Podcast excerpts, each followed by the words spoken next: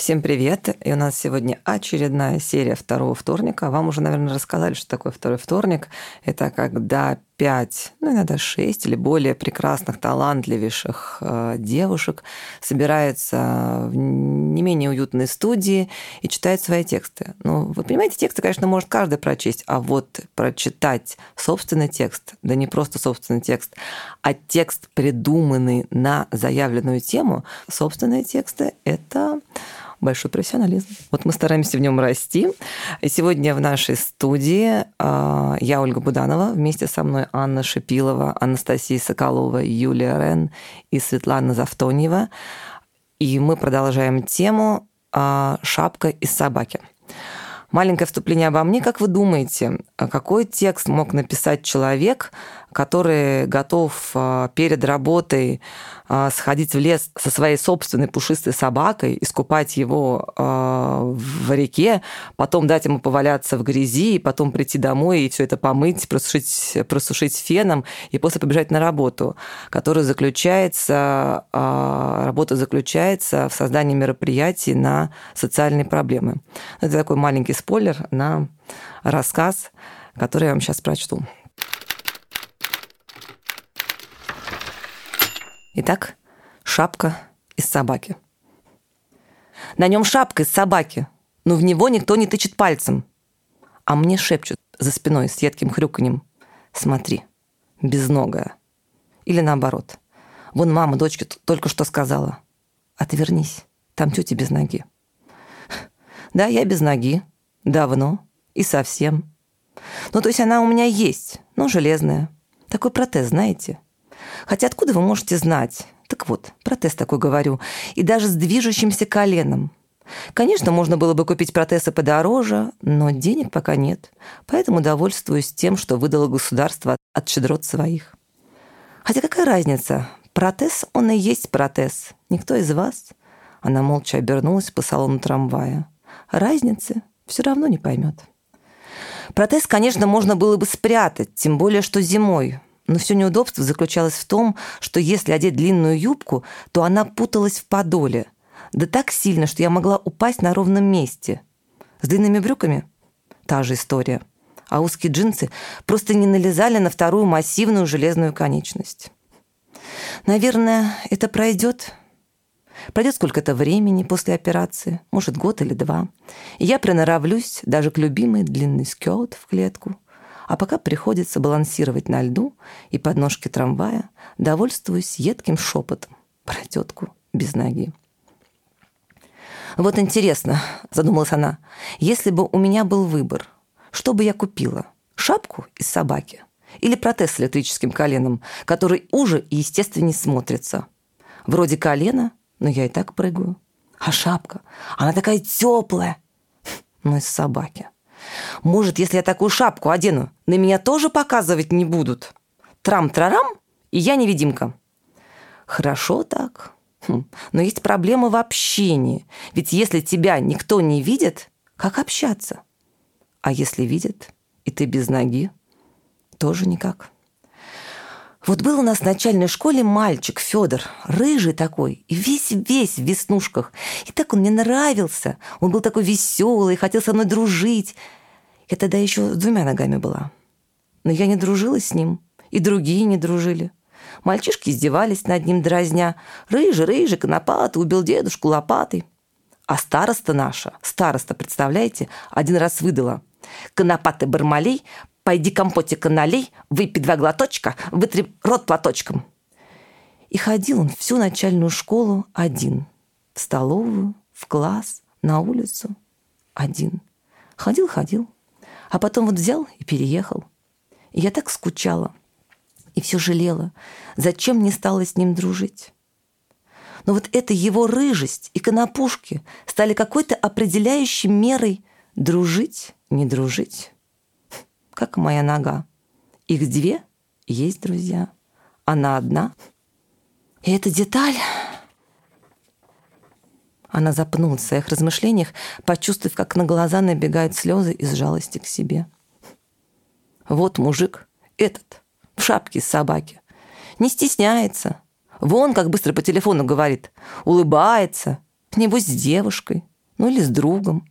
И то он у него такой игривый и говорит так громко, что аж стук колес трамвая перекрикивает. Скоро все узнают, что и с кем в его жизни происходит. Она ухмыльнулась. Вдруг громкий голос приятного мужчины в рыжей шапке потонул в объявлении вожатого. «Остановка Трехгорный вал. Следующая остановка – станция метро улица 905 года. Вход в трамвай через переднюю дверь разрешается инвалидам, пенсионерам и пассажирам с детьми. Выход во все двери. Она занервничала, что не успела пробраться к выходу с места. Схватила костыль, неловко, как уточка, перебирая ногами, подтягивая железную ногу в меховом кроссовке – пробалансировал на подножке, чертыхнувшись на непозволительное большое расстояние между трамваем и тротуаром и, чуть не сорвавшись, схватилась за протянутую руку мужчины. Наконец, оторвав глаза от пола, почувствовав опору, она скользнула взглядом по руке, плечам, лицу и уткнулась взглядом в рыжую шапку. «Э, «Простите, вы м, стоите?» Как-то неловко спросил только что громко говорящий он. Она покраснела, улыбнувшись сквозь зубы. «Я? Да. А у вас? А у вас шапка из собаки!» Громко выпалила она. Осторожно, двери закрываются. Следующая остановка. Трамвай зашуршал по железным рельсам, а к окну прилипли обернувшиеся лица пассажиров. Кто-то с любопытством, кто-то с ухмылкой, а кто-то совсем без шапки. Вот так. Класс, я прямо слышала звон трамвая и, и прям прокатилась там. Класс. Опять такая киношная. Я просто работаю у метро 905 года, нет у нас там трамвая, троллейбусы. Коренная москвичка.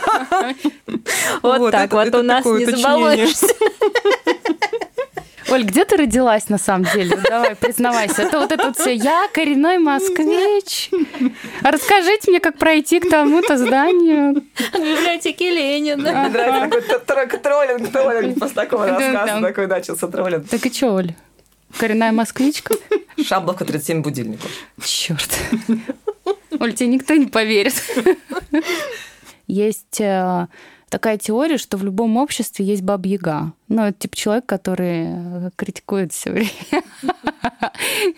Я буду баб-ягой. Э, что ты хотела сказать нам?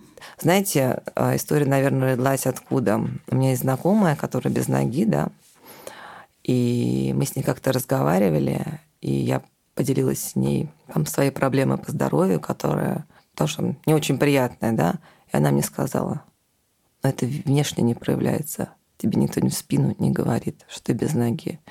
И это для меня стало каким-то определяющим, да, что нас реально встречают по одежке, да, а человек, который имеет какие-то внешние ограничения, умственные либо физические, его сразу определяют, то есть эта деталь определяет его, этого человека.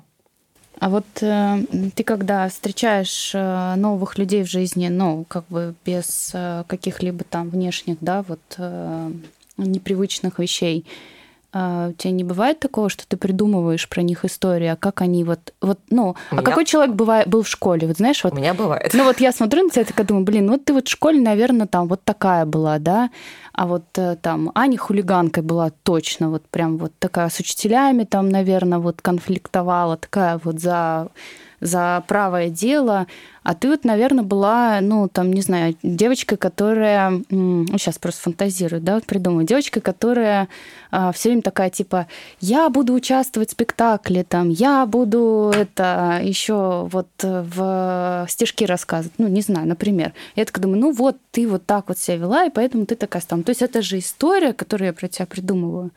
Про обычных людей тоже придумывают историю, нет? Здесь, не мне было, здесь мне было важно как раз что когда ты придумываешь истории да, про этих людей, это не мешает тебе налаживать с ними контакт. О, мешает иногда. Ну, так правильно ты сказала, иногда. Ну, или да? там вот я, например, смотрю сейчас э, «Свет без обид», я просто, просто, ну, гипотетически. Ну, вот Света в школе была заучкой. Ну, вот точно вот такая типа отличница, скучная, там списывать никому не давала. Ну не, не хочу с ней. С, с, точно, вообще... с точностью да наоборот, да? понимаешь? Ну, ну, ну, нет, единственное, что я требовала, чтобы мне дали написать свой э, как вариант, и я могла потом решить два варианта, три варианта, знаешь, вплоть до шести. То есть... Э... Я к тому, что, знаешь, это я, я могу же себе представить, что, ну, ты, например, интроверт, да, ты спокойная, там, ты не со мной не вступаешь быстро в контакт. И я такая, типа, блин, высокомерная, точно какая-то там отличница была в школе, понятно, почему такая стала, не буду с ней вообще даже дальше налаживать отношения. И все. И это мне мешает, на самом деле, ее слушать. И про нее ну, как бы воспринимать вообще дальше, что она говорит. Я вот к чему, к тому, что мы все придумываем друг про друга истории. Да, мы это прекрасно. Ну, надеваем на другого человека шапку из собаки, да, которая нас потом отталкивает. Ну да. А шапки, шапка, шапка невидимка. Да, ну, но при этом, при этом люди э, с ограничениями, как бы там, да, мы, то есть если мы берем как бы общество, мы не возьмем там пять людей, сидящих в этой комнате, да, если мы берем общество, в основном, в основном люди отворачиваются от таких людей, и они не идут на контакт. Если а, ты, если ты выходишь, ну, ты образный, ты человек, да, выходит на детскую площадку, одну маму с обычным ребенком, а другую маму, например, а, с ребенком ну, к примеру, пусть он будет на инвалидной коляске, ты подведешь своего ребенка к здоровому ребенку. Ты не будешь не придумывать никакие истории. Это тот срез общества, который у нас, ну, в Москве он меньше, поскольку, так как, скажем, больше социальной рекламы и тому подобное, а по всей стране он намного больше. И мне хотелось сказать именно о том, сказать о том, что физические ограничения, видимые физические ограничения, умственные либо, ну, вот именно физические, да, они не дают этим, возможно, этим людям быть полноценными членами общества, и на них обычно надевают определенные стигму, да, чем на тех же людей, которые, ну, например, оденет шапку из собаки, потому что хотя бы не каждый разберется, что это шапка из собаки. Это, знаешь как, это тема, которая притягивает внимание. Вот у меня есть какие-то изъяны, и со мной как бы не взаимодействуют. На самом деле с обычными людьми тоже не взаимодействуют. Ну, и реально таких людей полно. Потому что, ну, э, внутренний мир э, бывает очень такой замкнутый, и людям сложно и без всяких других... Просто, просто на это нет акцента, понимаешь? Если ты, а, если у тебя есть две ноги, две руки, а, тебя не жалеют. То есть к, к таким людям нет сожаления. Они... Ну, я ни, ничего сейчас против не говорю твоей темы, я просто к тому, что у обычных людей тоже бывают такие проблемы, их полно. Я с тобой согласна, но я как раз хочу сказать о том, да, из собственного опыта, так скажем, в социальной сфере, о том, что если взять э, двух людей, у которых нет ограничений, которые есть ограничения, то и взять какую-то статистику, то людей с ограничениями этих проблем намного больше. И мне хотелось как раз об этом сказать, что не надо таких людей показывать пальцами. Они такие же члены общества, как и другие. Они хотят функционировать, они хотят общаться. Совсем недавно был шикарнейший слет, где собирались ампутанты. Это шикарнейшие люди, которые там жали шашлыки и пели, но они находятся между собой. А, вот они находятся в своем маленьком кругу, потому что общаться им а, с людьми себе подобными, а, в смысле, прошу прощения, с людьми, ну, как бы без физических ограничений намного сложнее в мире, в обществе.